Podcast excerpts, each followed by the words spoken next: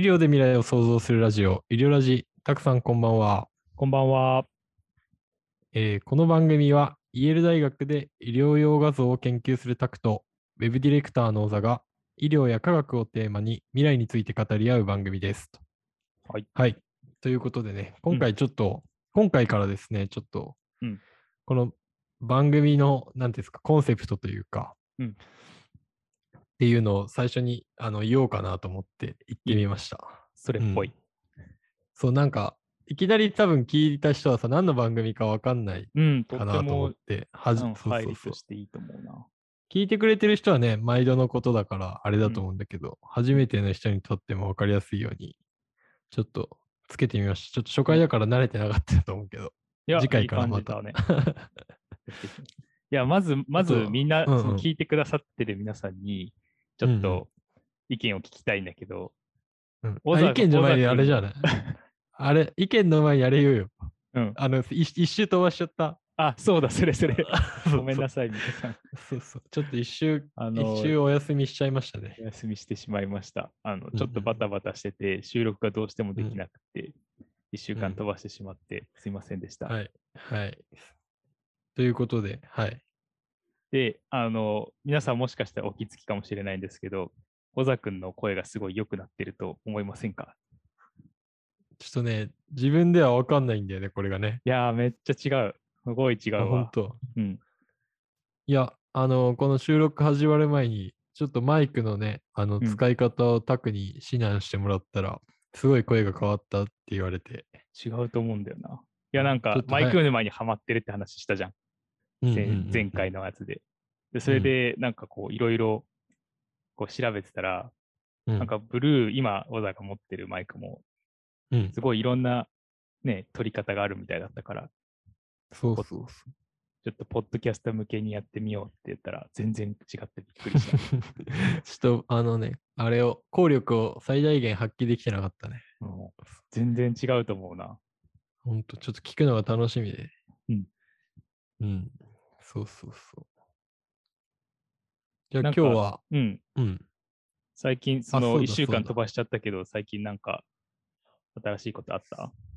そうだね。さいちょうど1週間前にね、うんあの、ボッチャをね、初めてあやってみた。おー、おー、あの、前ゆかさんが来ていただいたときに、パラスポーツの紹介で、ボッチャっていうスポーツがあったと思うんだけど、ね。そう。で、俺、あの、俺も全然知らなくて、うん。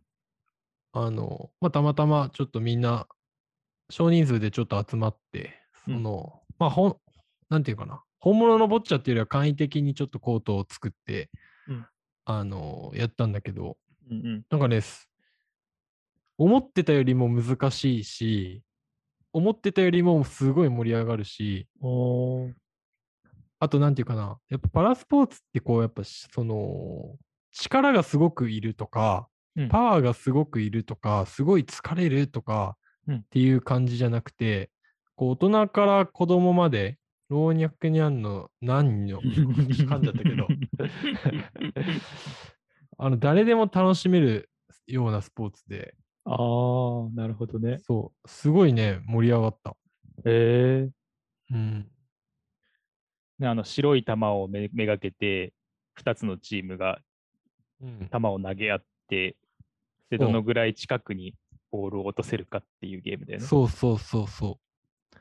で、結構やっぱ狙ったとこにボールが全然いかないわけさ。ああ。なんかそんなに安定性が高くないというか、うん。思った通りにいかないから、うんまあそれがもどかしつつもあり、まあたまにスーパーショットとか出ると嬉しいし、うーん。うん。結構ね、思思ったよりすごいみんな盛り上がってて、あのそうなんだよくま、うん、またやりたいなっていう感じがする。うんうんうんルールも分かりやすいから、その初心者でもすぐできるっていうか、そういうのもあるのかそうだね。うんうんうん。あとまあ子供とかもね、できると思うから、本当にうんうんいろんな人を交えてやると、また違う面白みが出てくるんじゃないかなと。なるほど。うん。まあ最近なんかそういう、あの、ゆるスポーツとかうんさ、うんうん。ゆるスポあーツ、ね。の、うんうん。なんか誰でも楽しめて、ちょっとルールがね、なんていうのかな。力が強い人が有利とか、足が速い人が有利っていうんじゃなくて、こう、誰でも楽しめるようなルールのスポーツとかが結構普及してるのかなと思うんで、うんまあなんかちょっとそういうのもやってみたいなって思ったね。ね、なんか体を動かすきっかけとしてはすごいいいよね。なんていうか、疲れないし楽しいしさ。うん。でも体を動かすわけじゃん。うんうんうんうん。なんかそういうのって結構いいよなって思ってた。うん。そうだね。で、今なんかね、パラリパラリンピックブレインっていう本を読んでてさ、ああ、うん。うん。やっぱそういう、まあ、体に障害を負った人の脳の使い方が変わってるとかさ、うんうんまあ、そういうのがリハビリにいいんじゃないかみたいな話が、まだ読み始めたからちょっとあれなんだけど、なんかそういうことが書いてあって、えうん。ちょっとね、そういう方面を今勉強中ですよ。あ、そうなんだ。うん。それ、その本面白い？ね、面白そう。まだ本当冒頭しか読んでないんだけど。うーん。うんえ。あの、ざっくり言うとどういう感じなの？パラリンピックのスアスリートを研究するような話なのそうだね。まあ、まずはそのパラリンピックの歴史、まゆかが語ってくれてたけど、うんそういう歴史ぐらい、歴史とかそういう背景みたいなところから入って、うんまあ、それぞれの具体的なスポーツ選手の脳の使い方とかを研究したりしてる。観察したりしてて。うんうんうんあ、。そうなんだ。うん。あ、東大出版から出てるんだね。そうだったかな？東京大学出版会から出てるんだ。だ東大の先生が書いてるのかな？うんうんうん。ぜひ読んでみたらいいと思う、タクも。おお、読んでみようん。ちょっと高いかな？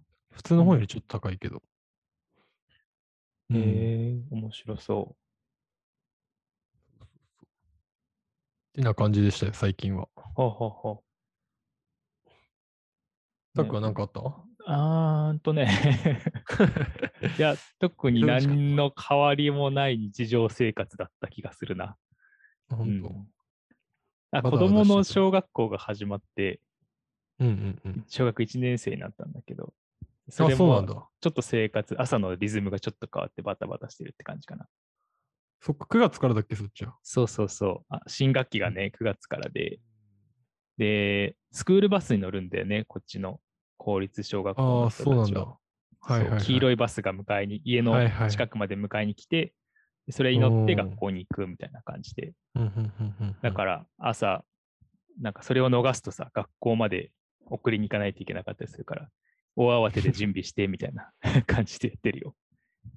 なるほど。まあ、子供の環境が変わるとね、親もちょっと、ちょっとそれに合わせてね、いろいろ変えないといけないだろうね。そうそうそう。まだちょっと、こう、生活のリズムが作れてないなって感じがすごいする。うんうん。うん。なるほどね。そうそう。まあ、しれっとコタクが今子供がいるっていうことが分かったけど。特に隠してもいないけどね。隠してないけど、ね、多分そういうのってあんま喋ってなかったから。確かにね、どんななんか家庭環境というか、どういう私生活を送ってるかってあんま言わないもんね。そうそうそう。僕は独身で、タクはね、結婚してて子供もいるっていうような感じなんだけど。うんうんまあまあ、徐々にね、なんかそういうのが分かってくるのも面白いのかなと。まあ、そろそろ本題に入りましょうか。そうですかね。はいはい。今日は何のお話で？と、今日は、あの何の話をしたいかっていうと、フォトマルチプライヤーっていうものの話をしたいんだけど、フォトマルチプライヤー。うん、なんか、高電子増倍管っていうんだけど、はいはいはい。でもその話をする前になんでこれを話そうかなって思ったかっていう話をしようかなと思ってて、うん。なんか SF 小説とかでさ、うん。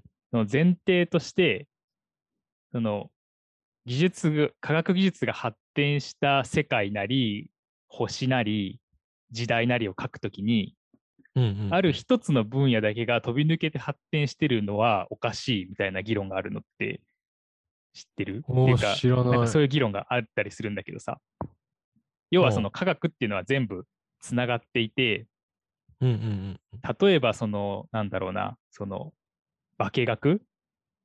うん。そのケミスケミストばっかりがすごい伸びるような世界っていうのは、そのうんうんうん。SF 科学小説とか科学、えー空想としてはちょっとおかしくて、やっぱりこう、科学全体がこう先に進むためには、科学全体が進んでいかなきゃいけない。全部の分野がこう絡んで、その科学技術が発展していくっていう話があって、うん。だから例えば生物学だけがすごい伸びてる世界っていうのはあんまり考えにくくて、うん。っていう、なんていうか、前提みたいな議論があるんだけどさ。えそれなんか具体的に小説名あるの？そのいやこの小説はおかしいみたいあいやいや、それは知らないんだけどね、正直。でもやっぱりそうんうんうんの科学交渉っていうか、なんていうんだろう。SF を楽しむ人たちは、どういうふうにいろんな分野を絡めてるのかを楽しんだりするみたい。な。なるほどね。僕もちょっと SF 好きだから、なんかそういうのも楽しい、確かに楽しいなって思うんだけどさ。そうだね。もうなんか SF といえばまあちょっと前にテネットってあったじゃない。ああ、見てないんだよ。見てないあれすごい見たい。面白いんでしょ？面白い面白い。面白いし、もう伏線しかないからさ。なんか、うんだけどなんかもう、なんていうかな、高度すぎて頭がこうついていかないから、なんかあそれが正しいのか正しくないかのジャッジすらできないんだけど、初見だと。ああ、なるほどね。まあ、どっかでこう SF のね、小説とか映画のある話をして、あ。るある。いやー、クリストファー・ノーランの作品、ほんと全部いいよね。うんうんいやで、まあそのねちょっとその脱線しちゃったけど。はいはい そのさ、えーっと、でもそうは言っても、なんかちょっとイメージしづらいかなって思うんだよね。その、うん。つながってるの、本当に？みたいな。うんうんうんで、このフォトマルチプライヤーは一ついい例、似たような例なのかなってちょっと思ってて、うん。うん。っていうのもさ、その、そのフォトマルチプライヤーっていうもの自体は、こう、その管があるとしてね、うん。何をするかっていうと、光が入ってきたときに、そのフォトマルチプライヤーに光が入ってくると、このシグナルを増幅してね、電子に切り替えて、電子、あの、うん。うん。物質の周りに回る、えっ、と、原子の原子核と電子に分かれるじゃん。うん。その電子、光が当たるとその電子が出て、でそれが増幅されて、でたくさん電電気信号として読み込める、うんうんうん読み出せるっていう、はいそういう増幅装置なんだけど、うん。うん。うんだから要はその光を、微量な光を検出するっていう、そういう管なんだよね。うん。で、それが、その、なんかいろんなところで使われ、使われてて、いろんな、こう、なんていうか、科学、新しい発見につながったりしてるんだけど、うん。一つ有名なのは、あの、神オカンデっていうさ、うん。うん。うん。実験施設があってさ、はいはい。多分写真見たら、ああ、これのことねってみんな思うと思うんだけど、うん。うん。で、どでかいプールがあって、うん。うん。で、その中に、その、大きな金色の目玉みたいなのがブワーって全面に張り巡らされてて、うん。うん。うん。で、その素粒、その素粒子とかニュートリノっていうのが発見されたりしたんだけど、うん。うん。うん。そ、の、その金色の張り巡らされたやつがフォトマルチプライヤーなんだよね。うーん。あれって電球みたいなやつなんだっけ？そうそうそう、な見た目電球みたいな感じでさ、金色の電球うんうんうんみたいなのが、あの、わーって、わーしか言ってないけど、張り巡らされてるプールいや、すごいなんか、神秘的だよね、あれ。うん、そうそうそう。なんかそれが、そのう、ん神オカンデっていうのがあってさ。うん、まあなんか岐、阜県にあるんだっけ、あれ。そうだよね、岐阜県の神岡鉱山跡地に作られたんだけど、1983年に第1号機は完成したみたいで、おー結構前だね。もう結構前からそのずっとある研究分野なんだよね。で日本は生まれる前だね。生まれる前だそうです。ね。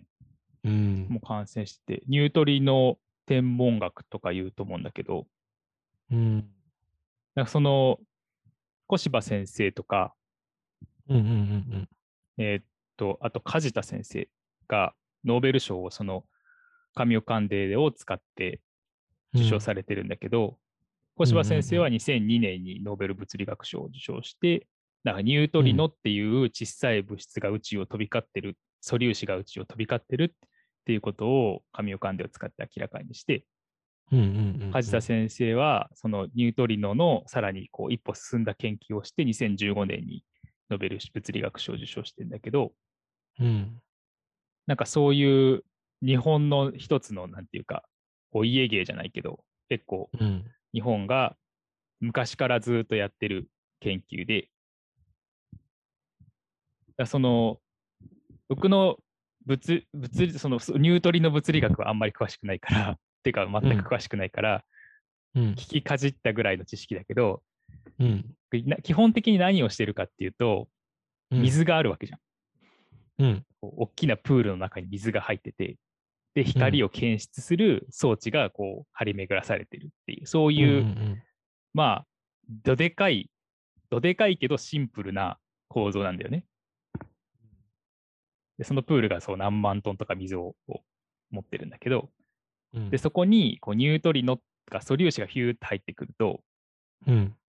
その光が、あそのニュートリノが水分子に当たった時に、うんうんうんえー光が出るんだよね。うん。うん。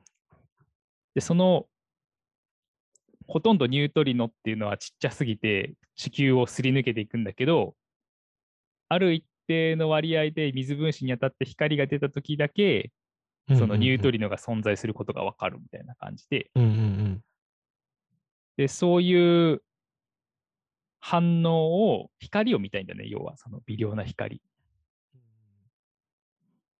そのためにフォトマルチプライヤーがすごく張り巡らされてる。うん。そういう感じ。うん。いや、ニュートリノ、ニュートリノって宇宙から来るんだよね。そう、いろんなとこをこう飛び交ってるっていう感じ。うん。でも、なん、なん、なんだ、小さすぎてあらゆる物体をススルーしちゃうみたいなうん。感じなんだけど、なんかそのプール、だから何もな、なん、なんでそこだ、そこだけ山のさ、地下1000メートルに掘ったんだっけ？えっ、と、1000メートルぐらいだったっけ？うん、確かか1000深いと。ころにね。うん。そのニュートリノを捉えやすくするんだよね、きっと。多分、他の粒子は透過できないけど、うんそのうんうんうん素粒子だけは透過できるっていう深さにしてるんだと思う。なるほど、なるほど。他の物質がそこまでたどり着かないと。そう、他のその宇宙船とかさ、前話したけどさ、うんうんうんそのそれも粒子として降ってきたりするんだけど、そのへそれは山のさ、土で全部ブロックされちゃうみたいな。なるほどね。これ、これたまたまなんだけど、うん何年ぐらい前かな ?10 年経たないぐらいだけど、あの、お台場のさ、日本科学未来館ってあってさ、おーそこになんかね、たまたま行ったら、うんうんそのニュートリノのね、展示があるんだよね。はいはいはい。だから、ちょっと俺も知っててさ、ニュートリノ。うんあ、スーパーカミオ、カミオカンデか。カミオカンうんデ、つしたまたま知ってて、うんああ、あれかと思いながら、こう、ちょっと勉強したんだけど。うんうんうん。でなんかこう、そのまず、その、大きなこの、多分一つのフォトマルが、フォトマルチプライヤーが、うん人が、人が抱えるぐらいの大きさがあって、うんうんうんそれがもう何万個、何何万個なんだろうね。何万個と、こうさ、敷き詰められてるじゃん。うん、それがその SF 好き心をくすぐるわけ。そうだよね。なんか、その規模感が。神秘的だよね、なんかね。そうそうそう。で、次に来るのは、どうやって予算をたその勝ち取ったんだろうなって思うのもある。うんすごくお金がかかることでしょ、そういうのって。いくらぐらいかかったんだろうね。いやー、なんかね、ちょっと 調べてみようか。なんか今さ、スーカミオカンデからスーパーカミオカンデっていうのになって、で、今、ハイー。パーカミオカンデっていうのが作られてるんだよね。うんうんうんうんうん、で、だんだんこう、プールのサイズがでかくなってるんだけどさ、はいはいはい。確かね、そのハイパーカミオカンデのプロジェクトページに予算がいくらつきましたとか書いてあったと思うな。800億円だって。800億。うん。でも、そう、日本のお家芸の一つだから、すごくお金を、かこう予算を立ててやってるっていう感じなんだよね。うん。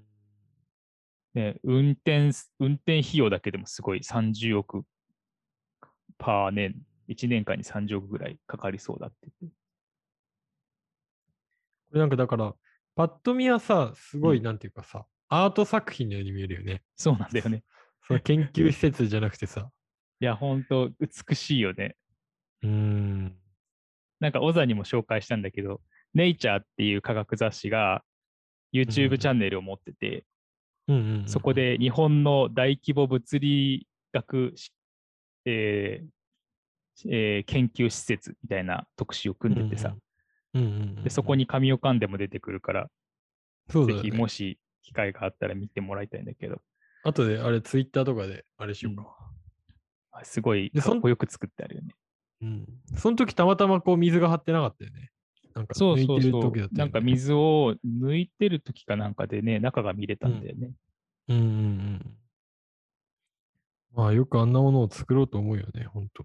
うん。でもそういう、なんていうか、まあ、そういうのがあるわけ。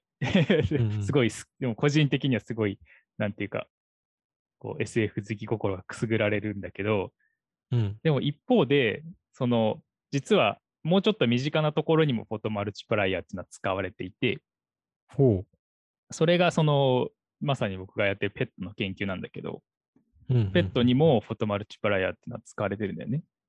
へえ。そペットのの光を増幅させて、そうそうなんか。捉えるの。そう。なんかペットに、ペットのその撮影装置の中にフォトマルがたくさん入ってるんだけど、うんの人が抱えるぐらい大きいやつじゃなくて、もっとちっちゃい、どのぐらいだろう、ちくわぐらいのサイズかな。うんうんうんでちっちゃいフォトマルチプライヤーっていうのがたくさん入ってて、うん。で何をしてるかっていうと、そのペットから出た放射線が一番最初にそのクリスタルっていうのに当たるんだけどね。うんうんうんこのクリスタルに当たると、その放射線のエネルギーが光のエネルギーに変換されるんだ。うんうんだからクリスタルに当たるとクリスタルがパッて光るの。うんうんで、それだとすごい微量な光なんだけど、うんうんそれをフォトマルで増幅することによって、電気信号に変えて、でそれをパソコンに送り込んで解析するっていう、そういうそうペット装置っていうのはそういう装置になってて、ええ。クリスタルは人工物なの？クリスタルは、うーんとね、クリスタルって本当になんていうの？クリスタルなんだけど、鉱物？鉱物、鉱物。で、あの育てるらしい、そのへえ。あの結晶を育てるっていうじゃん。なんか、そんなことできんだ。石英、その水晶とかはさ、もう育った後でしょ？で、なんかいある一定の成分を、その工場で混ぜて、で、こう、うん。結晶化させるっていう工程があるらしいんだけど。それでこう結晶をこう工場の中で作って、それをこうレーザーでピッピッて切って使うんだって。なんかその、それがそのクリスタルの層があって、でその奥っていうか、その向こう側にフォトマルチプライヤーの層があって、うんうんうんで、それ、でそのペット製剤、お薬を体の中に注射して、放射線が体の中から出るのをその検出しているんだよね。うん。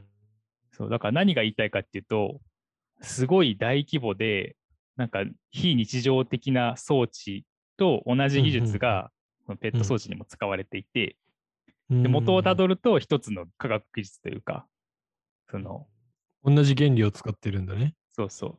で、そのフォトマル自体は、その電気電気物理学とか、あとは工学とか、そういった技術が発展したからできた、そのものだと思うんだけど、うん。まあ、あと粒子物理学が分かり、だんだん分かってきたとか、そういう背景をして出てきた装置というか、管なんだけど、うんそれがうん。その次なる、えー物理学の、素粒子物理学の発展に寄与したりとか、あとはそのペットで、がんのその分布が明らかになるところに寄与したりとか、そんな感じでこういろんな分野にまたがって一つのこう技術が影響を与えるっていう、そういう面白い例なんじゃないかなと思ってて、なんかそういう感じで、そのん一番最初の話に戻るんだけど、科学技術っていうのは全部こ濃い薄いはあるけどさ、関わり合いが強い、弱いはあるけど、全部こう、ゆるくつながってて、一つが飛び抜けて発展してて、あとはなんかこう、石器時代ぐらいのっていうことはあんまないみたい。予想しづらい。なるほどね。そうそうそう。なるほど。その、神尾関連をちょっとさ、調べてたときにさ、うんその、まあ、ニュートリノ原子っていうのが、今まであんまり観測できなかったわけじゃない？うん。で、で、それが観測できるようになると、まあ、これまでのその物理学の常識とかうん。が変わる可能性があるみたいなのをうん。ちらっと読んだんだけど、うんうんうんうん。なんでニュートリノを観測してんのかあな？あ、でも、ちょっとそこは、あの、あの、僕がその分野にいないからちょっとわかんないけど、うんうん、でも、その、ピュアな、その、本当の純な、うん純物理学っていうのはさ、世の中にこういうものがあるはずだっていう仮説があってさ、うんそれを観測して証明するっていう流れになってるんでね。そうだよね。だからダークマターがあるっていう仮説があるけど、うんそれはまだ誰も観測してなくて証明されてないみたいな感じ。うんだからそれを証明するために、こう、お大規模な施設を作って観測したりとかっていう感じで、理論を観測で証明するっていう分野だと思うんだよね。なるほどね。だから、今の物理学とかさ、そういう当たり前のルールっていうのはさ、観測されたことから成り立ってるルールってことだよね。そう、そあそうだと思うな。うん。で、で、それがさ、今まで発見できてないものとか、新しいものを観測したときに、また新しいルールになったり、ルールが変わったりする可能性はあるってことだよね。そうそうそう。うん。で、それが実際の生活に何に役立つんですかっていうのは結構野暮な質問で、うん。そのそういう分野じゃないから、うん。そのピュアに学問を追求するっていう。うん。で、も、そのそれが実際の生活に役立たないかどうかっていうのは後世の人が考えることで、うん。例えばその、僕もちょっと聞きかじった話で本あの、ちゃんと自分で理解してるわけじゃないんだけど、相対性理論が GPS の発展に、その GPS をはをちゃんと働かせるためには必要だったとか、そういう話を聞いたことがあるんで、うん。まあちょっとこれは受け売りなんだけど、なんかそういう、あの、なんていうの？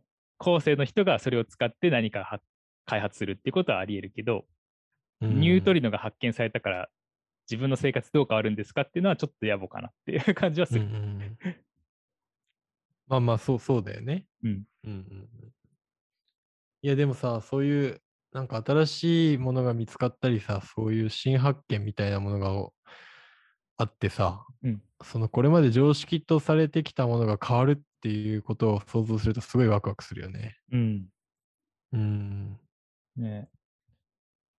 本当でもそれって別に科学の話だけじゃなくてさ、なんか、普通に俺らが生きていて、こう、認識したりさ、当たり前だと思ってる常識ってさ、ほうほうほう。自分が見た上での経験でしか判断してなかったりするから、おー。なんか外国とか行ってね、新しい慣習とか文化に触れたときに、あ、こんな考え方もあるんだみたいなさ、新たな経験値がこう上書きされるようなことと同じなのかなと思うから、そうそうそう。なんか確かに、そういう感じもするね。そうそう。だからなんか、まあ、気をつけてるのは自分が思ってることが当たり前だと思わないようにしようっていうのは結構気をつけてるかもしあれない。うん。あ、ねそうそうそれは、あの、カルチャーショックという形でよく味わってるよ。うん、なるほどね。そう 特にね、海外にいるとね、そういうことはあるだろうし、まあそういうのが科学の世界でも当たり前というか、うん。まあどの分野でもおあるんだなっていうのはすごく面白いなと思って聞いてましたよ。うん。まあ今日はじゃあ、その神尾間で日本ならではのうん技術というかね、そういうの、まあ他にもなんかそういうのがあったらね、教えてほしいなっていうのそう。あるよね。あ、そうそう、その一つ、そ一つ言う言いたかったのはさ、その、うん。フォトマルチプライヤーって、うん。あの、ペットのフォトマルチプライヤーも、紙を噛んでのうんフォトマルチプライヤーも、うん、浜松フォトニクスっていう会社が作ってて、へえ、静岡の会社なのかな？静岡、浜松にあると思だよね。へえ。う。そうそうそう。で、そのフォトマルチプライに関してはシェアが90%以上だったと思うな。あ、そうなんだ。そう。なんかその、高電子増倍管、フォトマルチプライヤーを作る技術としては、浜松フォトニクスが一番先あの進んでるっていう、そういう背景もあるんだよね。浜松フォトニクス。へえ、うんなんかそういうのはさ、工場見学とかしてみたいね。あ、してみたい。ね 行ってみたい。ね、もしあったら、タクが帰ってきたときに一緒に連れてってくださあ、本当？い。うん。ああ、それ、面白いね。そうだよ。それ面白いよ。それうん YouTube でさ、動画撮ってさ。ね。えーそういうのも面白いね。まあ日本にもそういう隠れた技術じゃないけどね、うんあんまり目立たないけど、そういう活躍してる人とかね、会社とかがあるんだろうから、うんそういうの発掘していくの面白いかもね。確かにね。うん。なるほど。今日はこんな感じですかね。はい。じゃあ、ありがとうございましたあ。りがとうございました。